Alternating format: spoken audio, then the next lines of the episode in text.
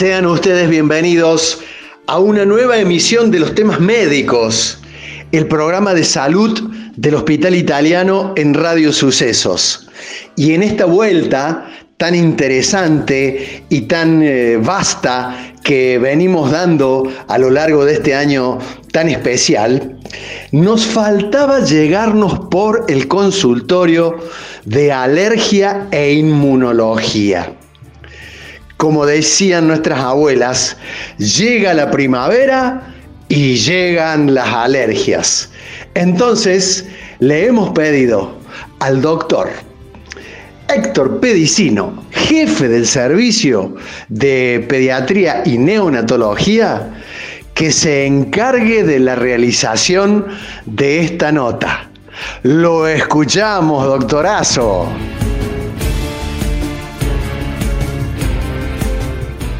Bueno, estamos aquí con el doctor Bukovic, alergista, jefe del servicio de alergia e inmunología del Hospital Italiano, y vamos a hablar sobre todos estos temas relacionados con la alergia.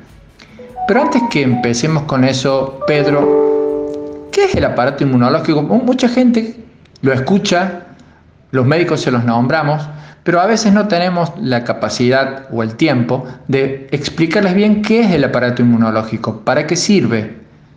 Nace con nosotros, se va desarrollando. ¿Qué es el aparato inmunológico, Pedro?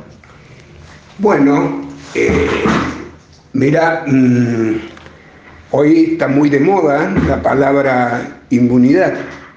Todos los pacientes te preguntan qué inmunidad deja haberse enfermado de COVID-19, otros te preguntan si la vacuna va a dejar inmunidad para un año, para toda la vida, cómo levantamos la inmunidad, con qué comidas, con qué dietas, si tomamos limón a la mañana, etc. Pero eh, eh, la palabra inmunidad, yo les cuento, es una palabra eh, derivada del latín, inmunis. Inmunis quiere decir exento, exento de cargos, de pago, de todo. Y como dije en una reunión anterior en Argentina, está lleno de inmunis. pero bueno, ese es otro tema.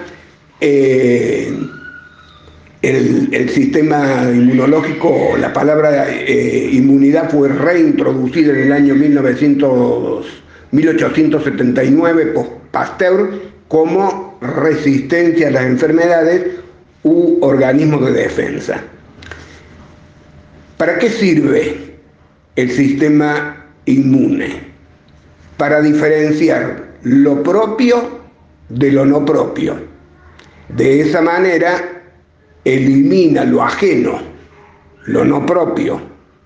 Para eso tiene antígenos que vienen del, exterior, una picadura, una astilla, una espina, un virus como el coronavirus, una bacteria, un hongo, y trata, evidentemente, como no son del organismo, los rechaza.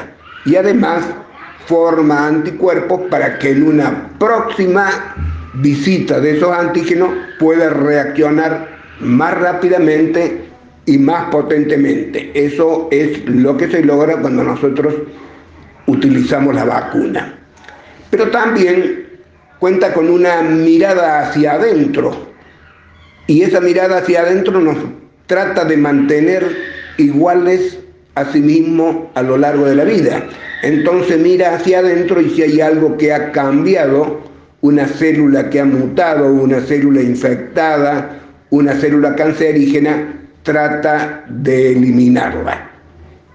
Ese reconocimiento que vos me preguntabas cómo se nace, eh, lo hacen en la vida fetal. En la vida fetal todos los linfocitos que reconocen al organismo son eliminados en el timo. Son eliminados en el timo un 80, un 90%, por lo tanto, nosotros funcionamos reconociendo lo propio y todo lo que hay afuera, toda la posibilidad antigénica que vos presentes eh, en el medio es no propio y lo no propio lo tenemos que eliminar. El, sistema inmunológico eh, va siempre eh, paralelo al sistema nervioso central. Son dos sistemas sumamente complejos y tienen una relación compleja desde el comienzo hasta el fin de la vida.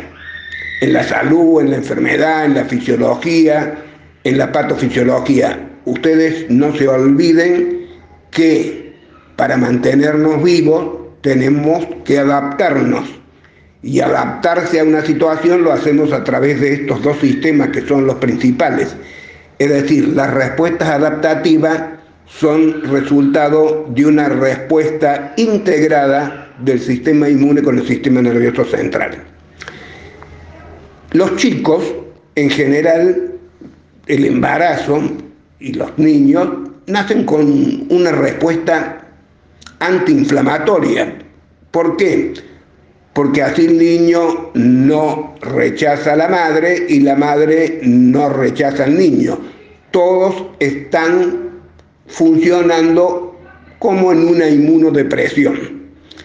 Luego el niño, ¿no es cierto?, le pasan las eh, inmunoglobulinas G, que no es otra cosa que la gamma globulina, el seroglobin que ustedes conocen desde hace tanto tiempo, pasa a través de la placenta si están en condiciones fisiológicas. Y además cuenta de la inmunidad innata, la piel, los, los fagocitos, etc. Pero un elemento súper importante y que en este hospital se lleva a cabo es la lactancia materna. La lactancia materna es súper importante porque eh, la mamá a través de la ley del calostro fundamentalmente le pasa una inmunoglobulina que se llama inmunoglobulina inmunoglobulina del amor. Esa inmunoglobulina se forma en las células, en los inmunocitos del aparato digestivo de la madre y por acción de la progesterona, que es una hormona, migra hacia las mamas y cuando el chico tiene lactancia, evidentemente eh, eh, se produce un tapizado con todo este calostro por el aparato digestivo y evidentemente le pasan los anticuerpos del microclima donde están viviendo, porque la madre lo sensibilizó con el agua y con el medio ambiente de su microclima. Por eso es súper importancia la lactancia materna, no solamente por eso, sino por el holding, que es aún más importante que la relación madre-hijo. Después, el sistema inmune a los cuatro años aproximadamente, hasta los 17, 20 años, tiene una explosión por la hormona del crecimiento, que es una enorme estimuladora de la inmunidad, y por las hormonas tímicas. Entonces ese es el esplendor del sistema inmunológico y luego el timo se va atrofiando y evidentemente va perdiendo la inmunidad hasta que llegamos a la edad, a la tercera edad, después de los 75 años, en donde eh, tenemos no una inmunodeficiencia, sino una inmunosenescencia y eh, dejamos de reconocer lo propio, es decir, eso que venía de afuera, y lo propio modificado, una célula cancerosa, eso que venía de adentro, vamos perdiendo tolerancia con lo propio, por lo tanto hay más enfermedades autoinmunes y hay una caída de la inmunidad, lo que nos da como resultado un número más importante de infecciones. Por eso es eh, la vulnerabilidad que tienen los mayores frente eh, al COVID-19. Perfecto, Pedro. Una, cosita ya para, para, ir cerrando este bloque. Muy, interesante todo lo que decís. Eh, si esto es así, la inmunidad está para protegernos, ¿qué vendría a ser la alergia? Que es un déficit, un déficit o, una alteración del sistema inmunológico. ¿Qué es la alergia entonces? El sistema inmunológico puede, puede tener eh, fallas, ¿no es cierto? Personalmente, personalmente pienso que la alergia comienza a, a desarrollarse inútero a través de los genes de los padres, pero fundamentalmente de lo que es la epigenética que modifica la expresión de los genes. Si vos me preguntas, va más para el lado de la inmunodeficiencia, porque en vez de mirarnos hacia nosotros, hacia adentro, como te dije hace un rato, y mantenernos iguales a sí mismo, tiene una respuesta de un linfocito CD4 TH2 que está mirando hacia afuera. Entonces pasa la albúmina de la leche de vaca y reacciona como si fuera un cuerpo extraño con IgE, pasa un ácaro, pasa un hongo, es decir, desde ser un, un problema que empieza en útero, luego se comienza a manifestar en la niñez o si no en la época de adulto. Pero el problema sin ninguna duda arranca de los vínculos tempranos de esos niños y evidentemente de la herencia genética. Eh, la alergia es una manera de reaccionar distinta que tiene el sistema inmune.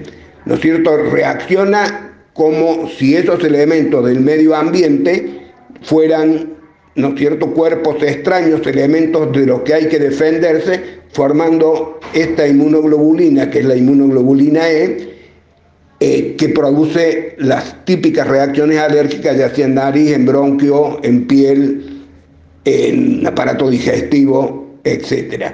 Pero te vuelvo a decir, las inmunodeficiencias, que es otra alteración, generalmente se definen antes del año, eh, la gran mayoría de ellas, la deficiencia de IgA es la más común de ellas, puede llevarse sin ningún tipo de problema, y la alergia en definitiva, es una pequeña deficiencia del sistema inmune porque funciona en esa rama linfocitaria que mira hacia afuera pero deja de cuidarnos a nosotros si tenemos una célula mutada, etc. No sé si a te, te alcanza la respuesta esa. Sí, por supuesto. En definitiva, el aparato inmunológico funciona para defendernos, pero en este caso no funciona tan bien. Exactamente, exactamente. Seguimos en un ratito.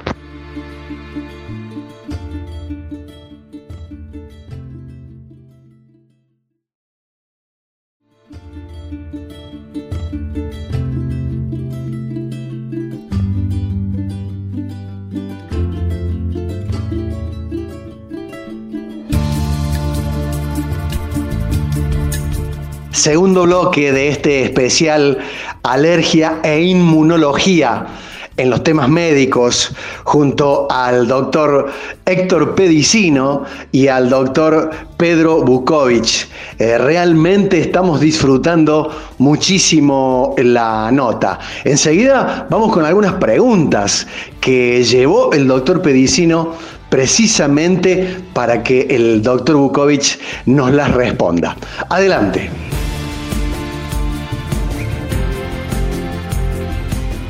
Seguimos con el doctor Bukovic, médico alergista, jefe del servicio de alergia e inmunología del Hospital Italiano. Pedro, hay muchísimos reportes en la ciencia médica moderna respecto de el aumento que se han producido de las enfermedades alérgicas en los últimos 20 años. Uno diría, si lo que está funcionando mal es el aparato inmunológico y el aparato inmunológico nos acompaña desde el origen de la humanidad, ¿por qué ahora estamos enfermándonos más de enfermedades alérgicas? O si es verdad que nos estamos enfermando más de enfermedades alérgicas. ¿Qué, ¿Cuál es tu opinión? Sí, en, en general los estudios multicéntricos muestran que hay un aumento de las enfermedades alérgicas, el asma sobre todo en los países de habla inglesa, pero en general es, eh, es en todo el mundo. Hay la teoría de la higiene, que los chicos son muy cuidados y no entran en contacto con bacterias, por lo tanto su sistema inmunológico no termina de madurar y sigue respondiendo con estas respuestas que te decían, esta respuesta TH2. Eh, esa es una, una manera de ver las, el aumento de las alergias Y los otros, eh, sin ninguna duda, es por los hábitos de vida moderna. Los hábitos de vida moderna eh, nos hacen vivir con, mucho estrés a la mamá y al niño. Y yo quiero que, me gustaría que los que están escuchando la radio sepan o entiendan que los niños se estresan. A mí me costó mucho trabajo que los pediatras de acá lo pudieran entender. Los chicos son una esponja, estoy hablando del lactante, que toman, ¿no es cierto?, y chupan el estrés, que es una enfermedad que proviene de los pensamientos, de las conductas, de todo lo que realizan estos vínculos tempranos de papá eh, y mamá. Todo eso, cuando los chicos están estresados o cuando la madre está estresada, se produce eh, un aumento del cortisol por liberación de una hormona hipotalámica, porque la madre se tiene que adaptar a esa situación nueva y bueno, no todas lucen con orgullo su panza, sino hay muchos que no quieren tener ese hijo. ¿No es cierto? Son embarazos no buscados. Eh, la madre puede tener una pérdida, un duelo, puede tener falta de seguridad, etc. Y el embarazo no se vive de la manera que se tendría que vivir con la seguridad. Eso genera, yo le decía, la liberación de una hormona hipotalámica que estimula la liberación de cortisol en la madre, eso libera, genera la liberación de un CRH, hormona liberadora de cortisol, por parte de la placenta, el niño libera cortisol, se inunda toda la, el circuito materno-fetal de cortisol y eso genera un impacto que, dada la plasticidad que tiene el niño en ese momento, puede, puede sobrevivir o puede abortar. Prácticamente el 20-25% de los abortos son producidos por estrés o puede ser prematuro. Pero por lo general el niño nace bien, pero queda con una vulnerabilidad, una vulnerabilidad a las enfermedades inflamatorias, a las enfermedades oncológicas, a las enfermedades infecciosas, a las enfermedades metabólicas. Eso yo lo llamo las heridas ocultas de los niños.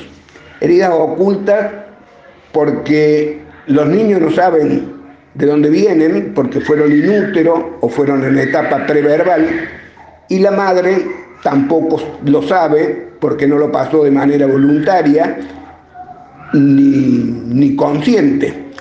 Entonces esos quedan, quedan registrados y el niño tiene ansiedad o tiene una enfermedad y nunca sabe de que sus orígenes fueron muy tempranos. Entonces, Pedro, si uno tiene que ver a la humanidad como un todo, el devenir de la historia. Este aumento de alergias que se ha producido en los últimos 20 años, según refieren los reportes mundiales, tendrá que ver con las guerras, con las hambrunas, con las situaciones de estrés que pasó la humanidad a través de la historia. Sí, tiene que ver, pero no desde el punto de vista del estrés, sino tiene mucho que ver la hambruna de Holanda, la hambruna de Mao, la gente del holocausto, tiene que ver mucho con los cambios epigenéticos. Es decir, cambia la expresión del gen sin modificar su DNA. Es decir, el, gen se prende y se prende un gen de la enfermedad o se apaga y, y se apaga un gen de la salud. Eso es un poco la epigenética. Encima de esto, esto es heredable, es decir, que lo padece un paciente que nunca ha tenido alergia y por este mecanismo epigenético se vuelve alérgico, lo puede ya transmitir a su hijo como si fuera un paciente de tipo atópico. Es decir, eso tiene muchísimo que ver con esta eh, epigenética y que la epigenética tiene que ver con la vulnerabilidad psicológica y física a muchísimas enfermedades. Pero el estrés que yo me refería eran los hábitos de vida moderna, los hábitos de vida moderna, el apuro, el logro material, en donde en el siglo pasado la mujer equiparó y superó en muchas cosas al hombre, pero sin ninguna duda eso generó estrés y ese estrés en definitiva desde el punto de vista mecánico que se utiliza la palabra de ingeniería es un desgaste. Y ese desgaste de esa, esa mujer que siguió haciéndolo de antes más lo de ahora tiene la particularidad ya de generar chicos con características atópicas. Entonces, los nuevos hábitos de vida, el correr, el vivir con, apuro, esa es una de las causas fundamentales de las alergias. Eh, fíjate que los, los países eh, del norte de Europa, Noruega, Suecia, Finlandia, eh, que tienen la teoría de la ralentización, es decir, que sus chicos no hacen colegio de doble ni de triple escolaridad, sino que hacen deporte, teatro, pintura y de paso aprenden esos, esos niños eh, cuando son adolescentes y se hacen las Olimpiadas Matemáticas son los número uno.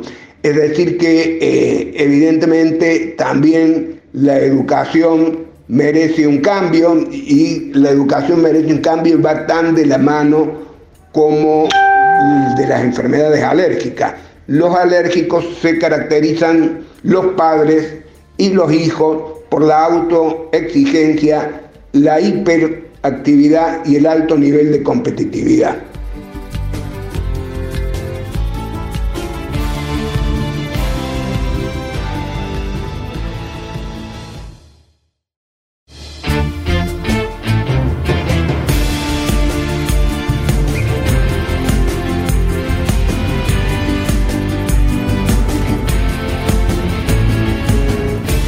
Como siempre lo hacemos y lo tenemos asumido como un deber, saludar a la gente de marketing del Hospital Italiano, a los profesionales del equipo de salud que se brindan permanentemente para que podamos realizar nuestras notas.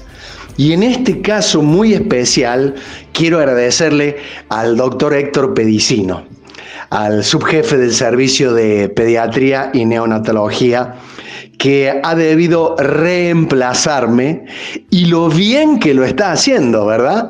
Debido a que me ha tocado por cuestiones de bioseguridad encontrarme aislado durante algunos días. Ojalá no quede ya como una costumbre que sea el doctor Pedicino quien continúe haciendo las entrevistas de los temas médicos. Excelente. Eh, gracias a los señores anunciantes, muchísimas gracias a la gente del plan de salud del Hospital Italiano, el mejor y el más económico para esta coyuntura que estamos atravesando los argentinos. Continuamos un bloque más con el doctor Pedro Bukovic, jefe del Servicio de Alergia e Inmunología.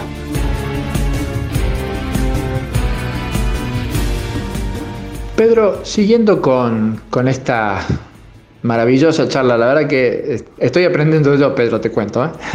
este, ¿por, qué siempre los médicos y los papás nos este, preocupamos especialmente en algunas épocas del año por lo que se llaman alergias estacionales? ¿La primavera es una época especial para los alérgicos? Sí, hay, hay épocas del año, como vos decís, que son más propensas para las enfermedades alérgicas. Una de ellas el comienzo del invierno, eh, abril, mayo y junio, en donde las virosis se comportan como alergeno y desencadenan cuadros más prolongados, al igual que el frío. La hiperreactividad bronquial se pone de manifiesto con el frío y evidentemente las alergias estacionales. Y las alergias estacionales eh, se caracterizan, ¿no es cierto?, por tener un pico matinal, porque es en el momento en que hay más densidad de pólenes en el ambiente, a la mañana, desde las 6 a las 9 de la mañana, luego suben por la fuerza del sol, ¿no es cierto?, hacia arriba y a la tarde, a eso de las 6, 7 de la tarde, comienzan a descender nuevamente. Es decir, que las alergias estacionales en general tienen un pico matinal y un pico eh, en, horas de la tarde. Bueno, uno tiene que saber con qué tipo de alergias se trata, si son árboles, gramíneas, compuestas. Las alergias a los árboles generalmente eh, son de septiembre a octubre. Eh, personalmente no les hago una inmunoterapia porque son cortas, la manejo con antihistamínico. También por lo general esas alergias no se suman a otros alergenos, son casi siempre estacionales durante toda la vida y si la alergia ya aparecen algunos tipos de gramíneas, césped, eh, sí, a esa se les hace inmunoterapia específica durante la época del, del paciente es alérgico, hay otros profesionales que lo hacen durante todo el año. Estas alergias a pólenes tienen las características que los días de lluvia, el agua barre con todos los pólenes y el paciente se siente de 10 y los días en que hay viento, en donde hay gran movilización de esporas de pólenes, el cuadro alérgico eh, se intensifica. Prevenir.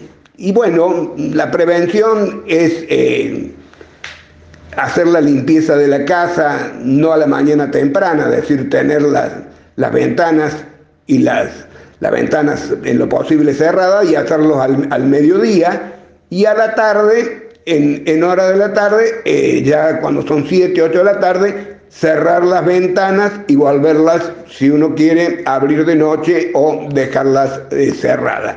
No hay otra manera de prevenirla, no es el árbol que tiene frente a la casa, no es el árbol que tiene en el patio, no es la planta, no es la maceta. O sea, que, no, que, no, que no el árbol, digamos. Exactamente, exactamente. Esta son atraídas de kilómetros, cientos de kilómetros, y evidentemente no es porque uno tenga el césped que en la casa, sí, se intensifica si lo corta, ¿no es cierto? Porque es un contacto directo, pero por sacar el árbol y talar el árbol que tiene al frente o en el patio, la alergia no desaparece. Pedro, este, en esta época eh, en Córdoba estamos viviendo muchísimos incendios. Los incendios también, el humo de los incendios, la, deforestación que producen, ¿tiene algún impacto en la salud de los pacientes alérgicos? Sí, todo, todo el ambiente que se genera, las pequeñas moléculas físicas y químicas que quedan en el medio ambiente, juegan el mismo rol que los pólenes, son unos irritantes, tanto para una persona normal, y evidentemente en una persona que tiene una inflamación de los bronquios, una hipersensibilidad en los, en los bronquios o en la mucosa nasal o conjuntival, esto se aumenta de manera notable. Es decir, que las quemazones que hemos tenido últimamente, evidentemente, producen cuadros de tipo alérgico, los intensifican notablemente en sanos y en alérgicos. Pedro, si nosotros, como bien venías diciendo vos, este, tenemos eh, la alergia como una enfermedad que puede progresar en, los rangos de la familia, en, la herencia familiar, si mi abuela es alérgica y mi mamá es alérgica, ¿yo sí o sí voy a ser alérgico? No, ya te, te, explicaba recién que hay muchos elementos, depende del número de hijos, depende de la, de la alimentación, depende si ese chico fue buscado, si no fue buscado. Hay un sinnúmero de elementos que hacen, ¿no es cierto?, que algunos genes se apaguen y vos tengas eh, gemelos gemelos y uno de ellos, ¿no es cierto?, sea asmático, rinítico y el otro no. Y tienen exactamente los mismos genes, comen la misma comida, trabajan en la misma fábrica y se casan con dos hermanas, pero uno muere a los 50 años y el otro a los 100. Eso es un poquito lo que hablamos de, de epigenética, por qué sí unos y por qué no otros. Pero indudablemente, indudablemente el tener abuelos, el tener abuelos, el tener padres alérgicos, evidentemente que hay un elemento genético, pero también hay un fenotipo que acompaña a todo esto en los vínculos tempranos. Hay un fenotipo en donde está presente la exigencia, en donde está presente, ¿no es cierto?, la competitividad, en donde está presente una serie de cosas que también el, lactante la va tomando de la familia y eso muchas veces genera pequeños cambios de la inmunidad para hacer que ese paciente tenga un cuadro alérgico. Eh, yo he trabajado muchos años en una clínica de, de niños cuando la bibliografía no era tan extensa y en donde no se tenían en cuenta los factores emocionales. Y recuerdo, recuerdo bien el doctor Manera, el doctor Baragaño y demás, vos tenés que conocer a todo. Bueno, yo a un chico lo daba de alta, de un cuadro asmático, pasaban dos años y venía con una crisis que la teníamos que internar. En aquel tiempo las internaciones las hacía yo personalmente, se le ponía la carpa de oxígeno, todo lo demás, y eh, uno se preguntaba, o yo me preguntaba, ¿qué pasa que este chico de sano hace un cuadro tan severo? Podrá ser una virosis, tenía un laboratorio que podía ser una virosis, pero generalmente ese chico se enteraba antes, antes que la madre se hiciera el grave que ella estaba embarazada. Y es decir, eh, que la sensibilidad que tienen los niños, igual que dije que eran una esponja para el estrés, tienen una gran sensibilidad que evidentemente a posterior la van perdiendo con la socialización. Pero bueno, o le bajan las defensas porque no la atiende y hace el cuadro virósico, o si no, directamente hace el cuadro de broncoespasmo frente a un liberador estresante. O sea que para hacer prevención de alergia, no solamente, digo porque cuando yo empecé a estudiar medicina, la prevención de los, del riesgo de alergia, cuando había muchos antecedentes hereditarios, lo hacíamos inhibiendo algunos alimentos alergénicos, la frutilla, la leche de vaca, los tomates, los cítricos. Pero ahora es mucho más. Tenemos que lograr que ese chico esté tranquilo, criarlo con amor, que en nuestra familia haya vínculos este, positivos, que nuestro medio ambiente esté este, en, un, en, un, en un lugar neutro, sin estrés. Evidentemente que es así como, como decís vos. La mamá embarazada tiene que tener seguridad. Eso es un punto importante. Seguridad, seguridad por parte de la pareja, seguridad por parte de su papá, de su suegro, de su hermano. Seguridad, seguridad. Tiene que tener seguridad de que tiene para alimentarse, que tiene la, actividad laboral, que puede faltar cuando lo necesite. Tiene que tener, como el nombre lo, lo dice, seguridad y evidentemente erradicar de manera total la violencia familiar, las discusiones y demás. Vos me hablas de prevención. Y la prevención, hay un, trabajito muy lindo que es la hipótesis de Barker, y que después lo, han, lo han hecho resurgir muchos científicos, que eh, la programación fetal es la responsable en gran parte de las enfermedades del adulto. Entonces, el papel del pediatra, pediatra neonatólogo y del ginecostetra son valiosísimos. Es decir, yo a los primeros que educaría sería a ellos. Y después ellos evidentemente tendrían la responsabilidad de educar y de charlar de una manera empática de este tema con sus pacientes. Eh, yo creo que es la mejor manera, eh, mucho más que el control ambiental, que el control de la dieta, el, tema fundamental, dada la experiencia mía, lo digo también a esto, va mucho en, ese, en, en esa área que estamos comentando con el doctor Pedicino.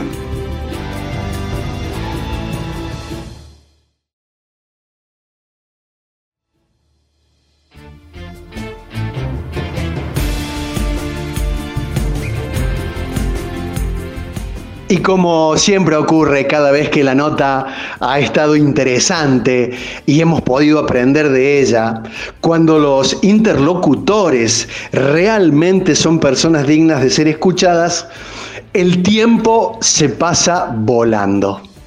El agradecimiento para los doctores Pedicino y Bukovic, que nos han hecho pasar un excelente momento en los temas médicos, especial alergia e inmunología. Volveremos la próxima semana con el cáncer de mama y el servicio de ginecología del Hospital Italiano de Córdoba. Último bloque. Muchas gracias, doctores. Desgraciadamente, voy a decir una frase nueva, el tiempo es tirano, y va, vamos terminando con el doctor Bukovic de esta hermosa charla que estamos teniendo. Vamos, Pedro, ahora ya al tratamiento. ¿Tiene tratamiento la alergia? ¿Es este, imprescindible que el paciente que tenga diagnóstico de alergia tenga algún antialérgico en casa y deba o pueda utilizarlo discrecionalmente él en alguna situación. ¿Cómo son los tratamientos, Pedro? Sí, sí, hay muchos tratamientos y vamos a, a, empezar. Vos me preguntás si puede tener algún medicamento en la casa y yo te diría que en los casos de anafilaxia, que están muy relatados, nosotros acá en, en América del Sur no lo vemos tanto, en Argentina, eh, anafilaxia por alimentos, sí, vemos anafilaxia por eh, medicamentos, se puede tener en su domicilio adrenalina. Y el pediatra le tendría que enseñar cómo usar la adrenalina y la dosis, porque la adrenalina te puede salvar la vida en una anafilaxia por medicamento, no así un decadrón ni un antihistamínico. El decadrón tarda, independientemente de la vía que se lo dé inyectable, endovenosa u oral, entre dos y cuatro horas en actuar. Así que si hay algo en un paciente con anafilaxia que se debe tener, es la adrenalina. Hay autoinyectables, pero bueno, el valor está arriba de los 20 mil pesos contra lo que vale una ampollita de adrenalina y el tiempo que le puede llevar al pediatra o al alergista enseñarle cómo usarla y qué dosis tiene que utilizar. En pacientes riníticos, en pacientes pueden tener, ¿no es cierto?, un antihistamínico en su casa, eh, pero en general eh, recomiendo que no se usen los corticoides de liberación prolongada, que no se usen las asociaciones de antihistamínico corticoide y que no se usen las gotas nasales. Eh, son todos elementos que luego se vuelven adictivos y el paciente no los deja y aumenta de dosis. Por lo general, lo que deberían hacer es consultar con el pediatra o consultar con el alergólogo que lo está tratando. Y ellos le indicarían qué medicamento usar. Si, si el, paciente es un paciente crónico, adulto, asmático, este, tienen, tiene, hay, hay medicamentos para prevenir las crisis, hay medicamentos para prolongar los estados intercrisis para que el paciente tenga una mejor sobrevida. Hemos visto deportistas de altísimo rendimiento hoy que tienen asma y tienen una vida prácticamente normal. Sí, sí, evidentemente que si se trata de un asma agudo, intermitente, depende la severidad del mismo. ¿No es cierto? el, medicamento indicado con aerocámara es el salbutamol, sin eh, ninguna duda. Eh, después, evidentemente que hay otros tratamientos de base que el paciente los debe realizar todos los días y que son algunos inhibidores del nivel de IgE, hay otros, ¿no es cierto?, que eh, producen broncodilatación y son antiinflamatorios a la vez, como el budesonide, la fluticasona, que eh, se pueden usar asociados al formoterol o al salmeterol, son excelentes medicamentos. En el caso del formoterol asociado al, al budesonide, es un medicamento que tiene más horas de acción que el salbutamol y que se puede usar tranquilamente en lugar de, del salbutamol, ya que no solamente broncodilata, broncodilata por más horas, sino que también es antiinflamatoria. Ahora, es normal que los pacientes de alto rendimiento encontremos un grado alto de pacientes asmáticos, no hay ninguna duda. ¿Por qué? Porque cualquier entrenador está muy contento con un paciente eh, autoexigente, competitivo y que eh, realmente hiperactivo. Él le hace, le indica nadar tres horas y el paciente nada seis. Eh, es decir, esas son las características de los grandes nadadores que llegan al éxito. El problema es ver cuántos de esos chicos han quedado en el camino. De cualquier manera, el deporte es una indicación sí o sí para el paciente alérgico y el cigarrillo es una indicación no para toda la vida. Son cosas que las tiene que manejar al igual que eh, evitar el síndrome metabólico, la obesidad, la diabetes, etc. Eh, tiene que ser un paciente que se encuentre eh, cumpliendo las medidas higiénico-dietéticas de manera permanente. Dos palabritas, Pedro, para terminar. Cuando, cuando yo era chico, este, los chicos no teníamos mucho miedo a los alergistas porque nos vacunaban. Los tratamientos que ellos hacían eran con vacunas inyectables. Yo me acuerdo de tener compañeros que todas las semanas iban para que le ponían una inyección.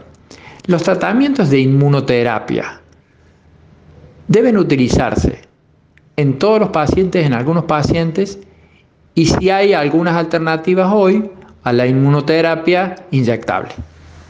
La inmunoterapia que se realiza hoy día eh, con muy buenos resultados es la inmunoterapia sublingual, eh, que lo único que tiene que tiene que hacerse un disparo todos los días en aquellos pacientes que necesiten el uso de la inmunoterapia. Es decir, no son todos los que requieren inmunoterapia. Eh, vos me preguntaste otra cosa.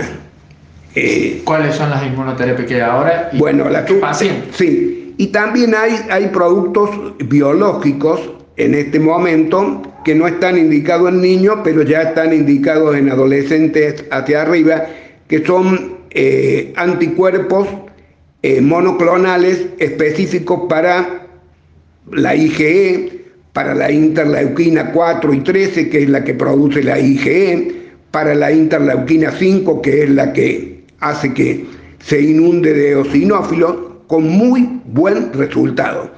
Esos tratamientos yo pediría que los maneje no solamente un energista y un neumonólogo, sino un especialista en tratamiento biológico porque estamos en una Argentina, una Argentina que va a ser más chica de ahora en más y esos productos generalmente pueden hacer que una obra social son, son sumamente caros, son productos, tratamientos de 200, 300 mil pesos al mes, así que yo pediría que quien los indique esté muy interiorizado en el uso de los mismos.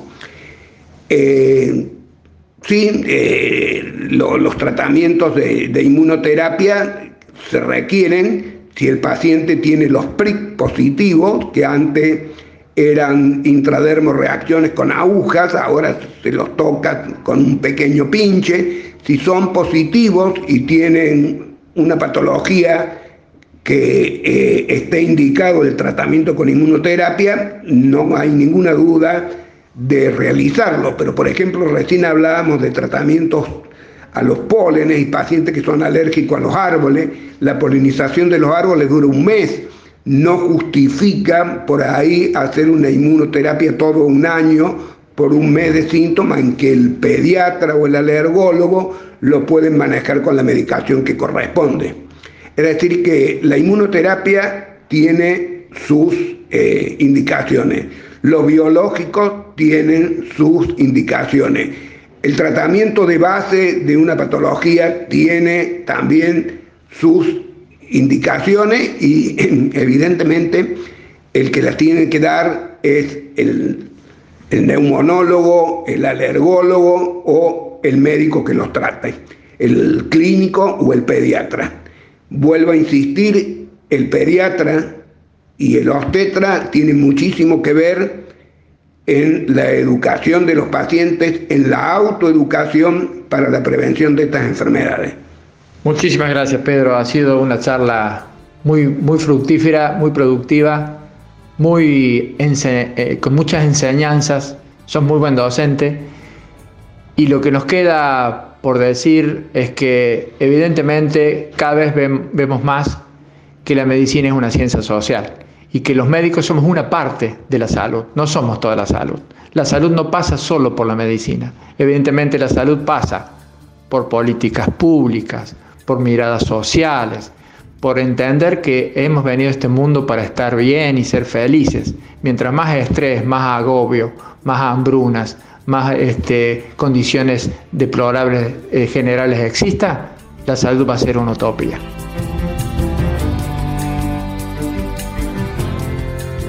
Especial alergia e inmunología en los temas médicos con la categórica y veraz expresión del doctor Héctor Pedicino en la conducción de la nota y el doctor eh, Pedro Bukovic, jefe del servicio de alergia del hospital. Muchísimas gracias a todos los que hacen posible este espacio, a la gente de marketing, a la dirección médica del hospital, a planes de salud, a la mutual, a las farmacias del hospital italiano y a cada uno de los integrantes del equipo de salud que nos prestan su tiempo y su sabiduría. Volvemos en una semana nada más con un nuevo especial de los temas médicos, el programa de salud del Hospital Italiano de Córdoba en Radio Sucesos.